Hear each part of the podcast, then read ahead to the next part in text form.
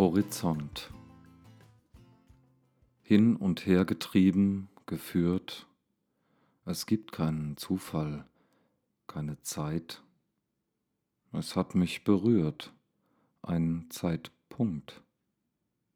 Dann und wann entsteht ein Gefühl, ich werde einmal durchgespült, geläutert im Feuer der Gegenwart, in die Realität entführt. Morgen hat keine Bedeutung mehr. Es gibt keine Entscheidung, keine Reue. Es ergibt plötzlich alles Sinn, eine Entwicklung.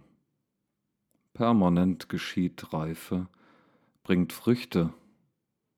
Hoffentlich werde ich einmal oder zweimal an Land gespült, an einen Traumstrand, wo Begehren und Sehnsucht ein Ende finden, verinnerlicht und entäußert.